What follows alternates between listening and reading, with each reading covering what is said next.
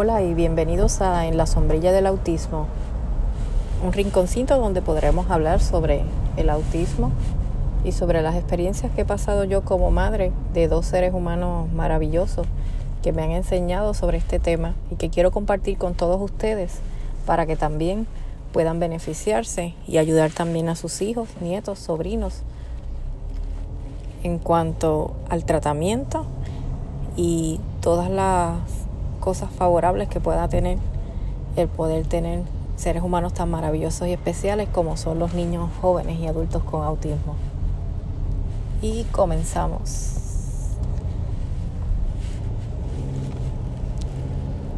Como les expliqué en la introducción, era yo madre primeriza cuando me enteré de que en vez de un hijo pues iba a tener dos.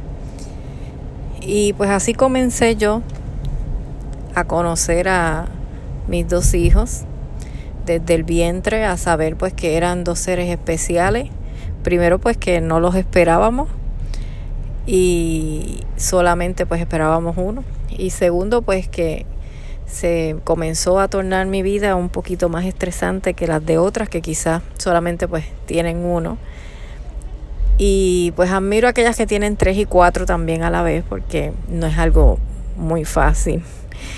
Lo que sí quiero compartirles es mi experiencia con ellos y cómo fueron diagnosticados con el autismo, cómo recibieron sus terapias y tratamientos y al día de hoy pues cómo han seguido avanzando a través de todo lo que recibieron y los beneficios que tuvieron las terapias en ellos y las ayudas que recibieron. Para mí fue un golpe un poco fuerte, ya que pues yo trabajaba en la rama judicial en Puerto Rico. Nosotros somos de Puerto Rico. Y actualmente pues estamos residiendo en Estados Unidos debido al huracán María que azotó a la isla de Puerto Rico y lamentablemente pues eh, los niños perdieron sus servicios y tuvimos que emigrar para Estados Unidos para poder recibir sus ayudas y pues vamos a tener un capítulo en cuanto a esto y cómo pues en Estados Unidos pues se han abierto las puertas algunas, otras se han cerrado en cuanto a sus condiciones y todo lo que vamos aprendiendo poco a poco y día a día en este camino. Pues mis hijos nacieron en el 2000, en el año 2000 y fue pues un embarazo el cual pues por ser el primero me cuidé demasiado. Tomaba yo todas mis vitaminas, tomaba yo pues el hierro, iba a mis visitas, eh, seguía todo lo que el doctor me decía. Gracias a Dios pues fue un embarazo maravilloso, sin ninguna complicación y fue también un embarazo vaginal, así que tampoco tuvieron que forzar, ¿verdad?, el que ellos pudieran nacer. Solamente tuvo uno de ellos una complicación y fue que tragó líquido amniótico al nacer. Y pues eso lo que lo llevó fue a estar en la incubadora una semana más. Y parte de eso pues luego pues lo entendí también cuando le di sus tratamientos de la cámara hiperbálica de que pues la oxigenación fue algo que le ayudó muchísimo en sus primeras etapas de vida. Y por eso pues tal vez este él estaba un poquito más adelantado que mi otro hijo. Ya poco a poco pues vamos a irlos conociendo uno a uno. Pero lo que quiero en este día es poderle expresarle a ustedes cómo fue su primer diagnóstico y las reacciones, ¿verdad? Y cómo pues uno se va sintiendo según va pasando el tiempo, esa primera reacción tan fuerte y pues no le hablo mucho, le voy a explicar cómo fue todo. Pues para el año 2000 pues nacieron mis dos hijos. Ya una vez nacen, como son hijos primerizos, pues yo hasta conseguí una agenda, en aquel entonces pues había una marca de pañales que vendían unas agendas donde uno pues iba llevando cuenta de los días y qué cosas podían hacer y qué no. iba yo marcando eh, cuando comenzaron a gatear, cuando comenzaron a, comer sus alimentos líquidos, sus alimentos sólidos, cuando los dejé de amamantar. Y todo eso pues lo fui llevando así como en una bitácora que todavía la guardo con mucho cariño, donde fui exponiendo día a día pues todos sus logros y todo lo que iban haciendo y estábamos contentísimos con ellos. Eh, no era una tarea fácil porque pues eran dos y a veces pues aún desde pequeño pues eran se veían idénticos y se me confundían a veces hasta lastándolo comenzaba yo a lastar a uno lo de soltaba la cuna volvía otra vez y a veces cogí eh, volvía a, tomar el mismo en los brazos y volvía a lastar al mismo. Y el otro se quedaba llorando y llegó el momento en que dije no voy a voy a ponerles eh, una pulsera una roja y una azul y siempre los diferencié así a uno lo vestía de rojo y al otro de azul pero fui de esas mamás que como que no quería vestirlos todo igual y que fuera todo tan monótono sino que pues yo quería que fueran diferentes ambos, tuvieran sus caracteres diferentes y aunque pues nacieron juntos, sabía que cada uno iba a tener su carácter individual y así los quise llevar. Pasó el tiempo y ya al, año y medio pues ya ellos ya empezaban a decir sus primeras palabras, ya ellos comenzaban pues a cantar sus canciones, a hacer sus cosas, inclusive pues recuerdo de la momentos así jocosos de ellos es que pues en algún momento pues yo yo misma le hacía las comidas. A mí no me gustaba pues poder este repetirle las comidas o decirle pues mira eh, déjame comprarle en el supermercado este potecito y darle esto no yo misma le, le hacía las comidas le compraba las frutas le compraba las verduras y también pues se, la, se las hervía, se las hacía y se las trituraba para podérselas dar. Y todo eso pues este creo pues que poco a poco pues les ayudé a comer sano, a aprender a, a querer a, la, a, los, a los vegetales y todo eso. Y ya pues fueron creciendo poco a poco y al año y medio jocosamente recuerdo que les hice como una gelatina y los dejé comiendo en su sillita, en lo que pues yo iba a limpiar el baño, en lo que limpiaba el baño, de momento escuchaba como un silencio y dije, no, es que parece que están comiendo, ¿no? Y de momento cuando me acerco ellos, los veo mirando al techo y es que estaban tirando todas las gelatinas para arriba y caían pegadas así en el techo. Para más decirle, pues era una casa nueva, recién entrenada. Y el techo, pues ahora tiene unos colores de, gelatina roja pegada en, el estucado. Pero este son de las cosas así que pues cuando uno es mamá, pues también la, las paredes, todos los murales que hacían con las crayolas, las plasticinas, todas pegadas en los trastes y en los, en los muebles, este, todo lo que pasa, ¿verdad? Una mamá cuando pues tiene a sus niños pequeños, el estarlos correteando para poderlos bañar y cambiarle los pañales y, y no, este, eran, como dice, una vida caóticamente hermosa. Eh, cuando íbamos a salir era como una aventura porque entonces tendríamos que tener el, cochecito doble, el bulto la mochila que tenía que ser algo así como de sobrevivencia, donde tenía sus juguetes, su leche, su jugo, eh, muchas cosas para entretenerse cuando eso pues apenas estaba comenzando el internet y todo eso, así que no tenía a, a Shark ni nada de eso para poderlos entretener. Y pues llevaba yo sus juguetes cuando íbamos al pediatra o cuando iba a salir alguna cita con ellos.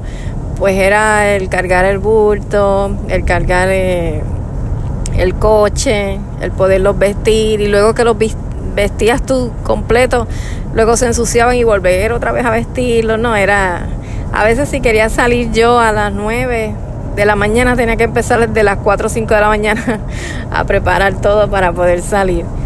Pero este son experiencias que pues la vida nos va ayudando y educando para un futuro y, luego he visto cómo toda esa experiencia poco a poco pues me ha ayudado también para sobrepasar muchas dificultades con ellos eventualmente.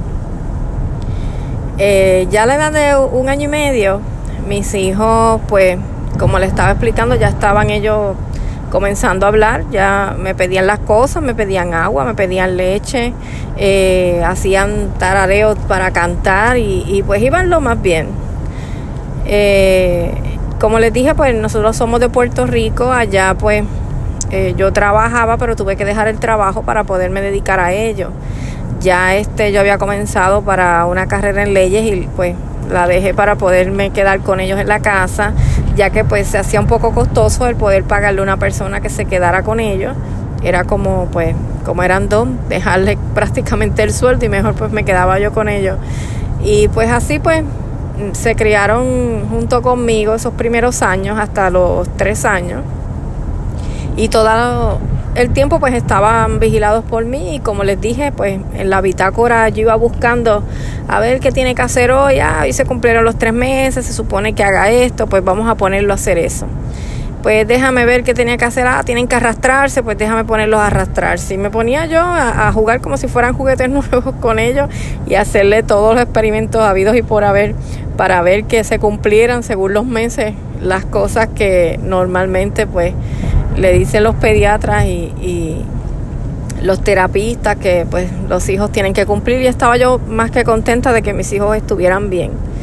A la edad de dos años y medio yo noté unos cambios bien dramáticos en ellos y los cambios comenzaron un mes aproximadamente luego de yo haberle puesto la vacuna de MMR. Las vacunas pues religiosamente pues yo se la se la, se la suministraba porque pues en Puerto Rico en aquel entonces pues se entendía que si uno no vacunaba a los niños pues era como un maltrato. Entonces a veces para los cuidos o los sitios que uno iba a buscar servicios te pedían la cartilla de las vacunas cosa que ya no es así. Y luego pues vamos a tratar un tema de, de las vacunas eventualmente en otro podcast. Eh, pero todo esto pues lo fui aprendiendo poco a poco en el camino. Y pues luego de esas vacunas, eh, como al mes, un día, pues ese día jamás lo olvido, estaba yo con ellos en la casa como de costumbre y les había yo preparado el desayuno. Y mientras ellos estaban desayunando, eh, uno pasó al lado mío y yo le dije, mira, toma tu jugo. Y veo que él sigue caminando y no me hace caso. Y vuelvo y le digo, mira, toma tu jugo. Y él no me hace caso y sigue caminando para el cuarto. Y luego pasa el otro y le digo, toma, mira, llévale el jugo. Toma, mira el jugo, toma. Y el otro igual siguió detrás de él y tampoco me hacían caso. Y yo, pero mira, voy caminando hacia el, hacia la habitación y tenía yo en aquel entonces pues un abanico de techo y el abanico pues estaba dando vuelta en, en el techo y de momento veo que ellos comienzan a pararse de puntitas de sus pies, a pararse en la punta de sus pies y comenzaron a hacer unos aleteos con las manos. Empezaron como que a aletear y miraban el abanico y empezaban a aletear y a mí me estuvo bien raro y yo los empecé a llamar por el nombre y mientras los llamaba, o sea, no me hacían caso. Eh, mi papá pues es médico y lo llamé inmediatamente, le dije, mira, eh, no sé qué pasa, que los niños no me contestan, están sordos, le estoy hablando, no me miran, eh, algo les pasa. Y él me pregunta, pero ¿qué le diste de comer? ¿Hay algo diferente? O sea, todas las preguntas que hacen no los abuelos, sino los médicos. Le dije, no, solamente le hice el desayuno y le expliqué. Me dijo, pues mira, este, mira a ver si, si me hablan al teléfono, porque ellos pues también contestaban el teléfono y, y hablaban. Y ninguno quiso ir al teléfono. Y le digo, mira, abuelo está llamando. No, ninguno quiso.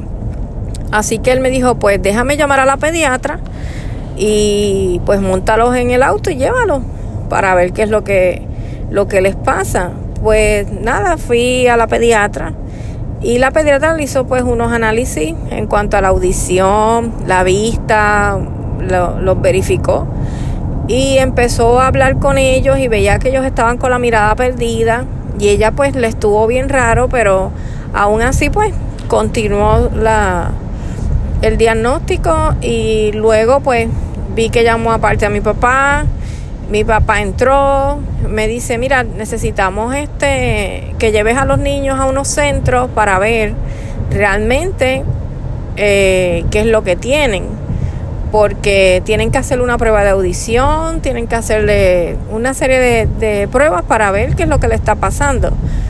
Pues yo me asusté, ¿verdad? Porque imagínense, todo el tiempo yo con, con mis hijos y nunca había visto yo eso, esas conductas. Eh, mi papá me dice, no te preocupes que van a estar bien, vamos a, a ver qué es lo que tienen. Entiendo que ellos ya pues tenían como sus sospechas, ¿no? Pero en aquel entonces pues no me podían decir, mira, es esto. Hasta tanto no tuvieran ya algo que les dijera, pues sí, e-, ese es el diagnóstico. Y para eso pues tenían que recurrir a, a otros especialistas. Pues me enviaron a lo que es el centro de salud temprana en Fajardo el Centro de Salud Temprana lo que hace es una serie de evaluaciones a los niños en aquel entonces. No sé si actualmente pues exista todavía el Centro de Salud Temprana, pero en aquel entonces lo que hacían eran que le hacían evaluaciones de todo, hasta genética, eh, habla, ocupacionales, audición, todo. Y eso le hacían a los niños como un informe que se llamaba el informe de evaluación de arena, donde todos esos especialistas, pues según los hallazgos que tenían, pues rendían ese informe y al final pues veían a ver cuál era el diagnóstico. O sea, no solamente una persona iba a ver a, los niños. En fin, los llevé, les hicieron sus evaluaciones y los niños pues siguieron así, no me hablaban. Eh, yo les hablaba y como que fija, fijaba la mirada en otras cosas.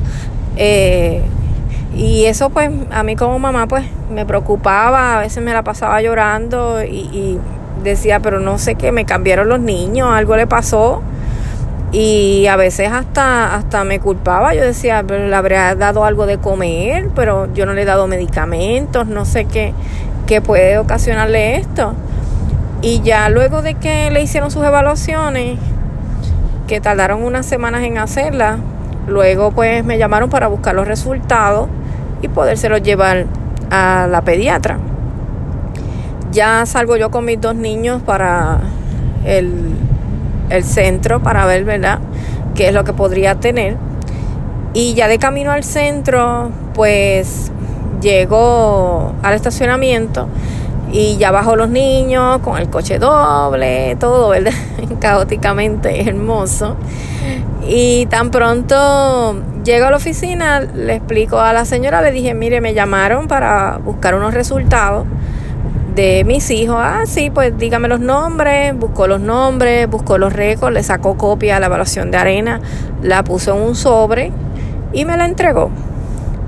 Y yo le dije, ok, entonces, este, ¿qué tengo que hacer? No, esa es la evaluación.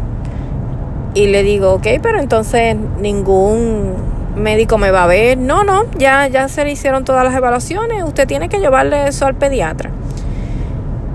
Pues resulta que la persona era nueva en el centro, desconocía de que pues uno no, no podía recibir así eh, los diagnósticos, sino que se suponía que me sentaran con uno de los doctores del centro, quien me iba a explicar la condición, quien me iba a explicar cómo llegaron esos resultados, quien me iba a explicar cuál era el tratamiento que se iba a seguir. Y pues solamente me entregó el sobre ya. Pues vuelvo yo con mis hijos al auto, los siento en sus car seats, eh, llevo todo el bulto, todo, o sea, la mochila, todo la, la pongo en, en el automóvil, me siento y ahí veo los sobres y dije, no, yo no, no puedo esperar a que los vean si esto me está me está matando todas las noches saber qué es lo que le ocasionó esto o qué tienen los niños si es que no oyen. Hay que ponerle aparatos auditivos. Ya yo estaba viendo, ¿verdad? Más allá que, que, podía hacer. Eh, y luego, pues, abro el sobre. Cuando abro el sobre, que veo pues los diagnósticos lo que lo que tenían eran como una serie de, evaluaciones decía terapia de habla y decía algo terapia ocupacional y decía otra cosa y así.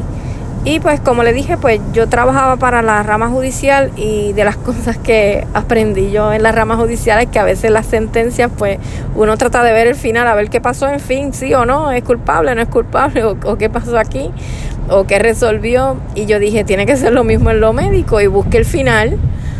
Cuando decía pues el diagnóstico, decía pues autismo.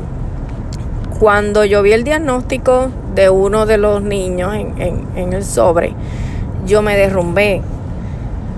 Sentí como si me hubieran puesto una mochila de 500 toneladas encima.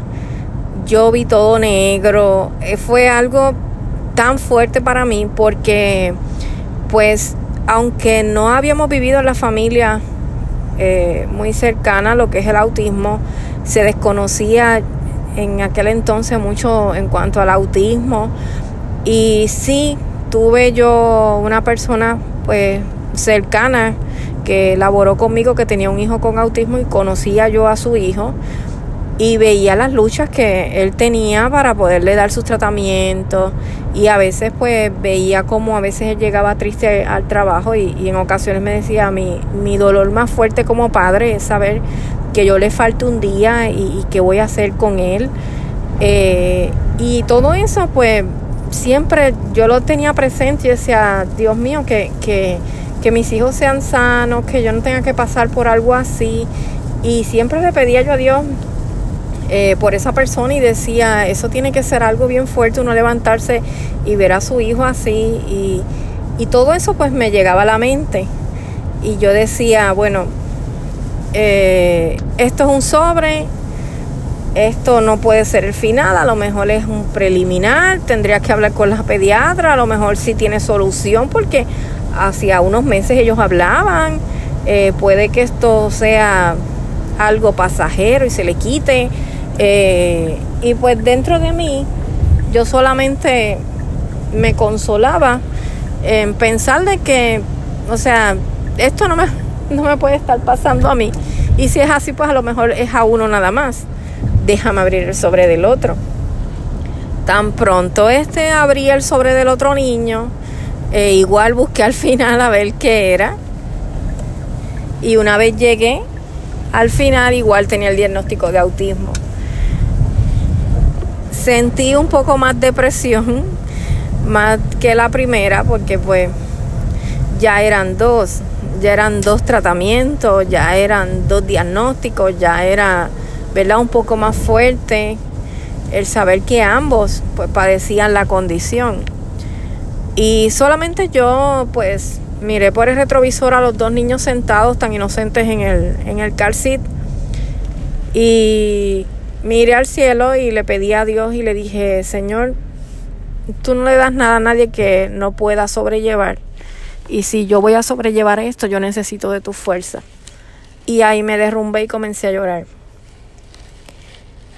Uno no es un Superman, uno no es un Spider-Man, uno siente, padece y más si me una madre por un hijo o un padre por sus hijos, unos tíos, unos abuelos, y más si me quedan sus primeros nietos, sobrinos de ambas familias, y este, y fue un golpe muy duro tanto para mí como para la familia completa.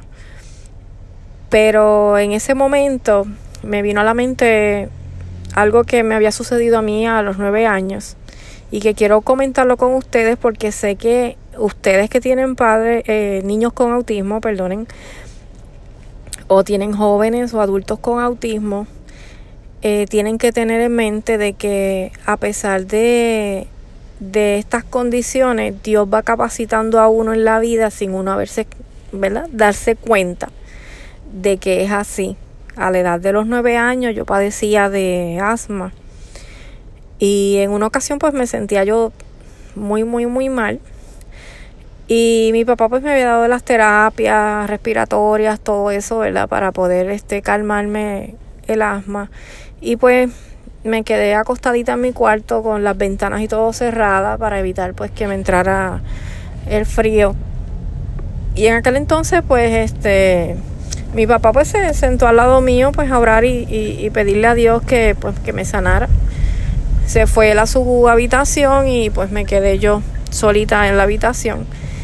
Y jamás olvido que de momento en la pared frente a mí apareció una luz y en la luz se había reflejado un hombre con los brazos abiertos y en cada uno de los de sus manos tenía un niño.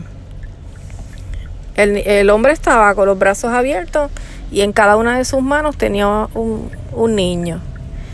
Yo me quedé viendo así la imagen, nunca la entendí. Cuando me desperté se lo dije a, a mi papá. De ahí en adelante nunca volví a tener asma, pero y sé que fue un milagro que Dios hizo. Pero en aquel entonces eh, le dije a él, yo vi esto en la pared, vi a un hombre con dos niños en sus manos. Y él me dice, pues puede ser que seas tú y tu hermano, que Dios los está cuidando. Y así crecí con esa, esa mente pensando de que, pues mira, qué bonito que Dios me está cuidando a mí y está cuidando a mi hermano. Pero luego, cuando abrí el segundo sobre, que comencé a sentirme así, lo primero que me vino hacia la mente fue esa visión, donde yo veía a ese hombre con esos dos niños y yo dije, ok, esto quiere decir que Dios está con mis hijos y que Él en aquel entonces me estaba preparando para esta misión que iba yo a tener en la vida con ellos. No es una visión eh, quizás como dicen de, de, que uno pueda jactarse y decir, ay, tuve, tuve estas visiones, hice, hice eh, esto tan espiritual, sino que fue algo que a mí de niña me pasó y que pues lo comento con ustedes porque sé que en la vida de cada uno de nosotros siempre ha estado Dios presente, siempre Dios ha estado guiándonos y a lo mejor no así tan literal como, como me pasó a mí, quizás de alguna otra forma, pues Dios lo ha hecho también con ustedes y, y ustedes me están escuchando en el día, la tarde o la noche de hoy y no se han dado cuenta quizás de algunas señales que Dios les ha dado en la vida antes de ustedes tener a sus hijos, nietos o sobrinos con esta condición. No ha sido fácil el camino. En Puerto Rico sí hay algunas ayudas, pero igual también hay que eh, rogarlas o pelearlas para poderlas tener. eso sería otro podcast. Pero sí quería dejarles saber cómo fue que diagnosticaron a mis hijos con autismo a través pues de esta batería de, de médicos. Y quiero dejarles saber a ustedes también, cuando le puse el nombre de la sombrilla del autismo, es porque nosotros estamos ahí tan guardaditos con nuestros hijos, que a veces pues estamos en nuestras casas así como debajo de una sombrillita, eh, guardándonos, guardándolos a ellos y viendo cómo llueve o cómo eh, sale el sol tan fuerte eh, alrededor nuestro y cómo nosotros seguimos guardando bajo esa sombrillita a nuestros hijos. Y cómo pues día a día pues Dios nos ha dado las fuerzas para poder salir adelante en esta labor que volvemos y repetimos no es nada fácil pero se puede.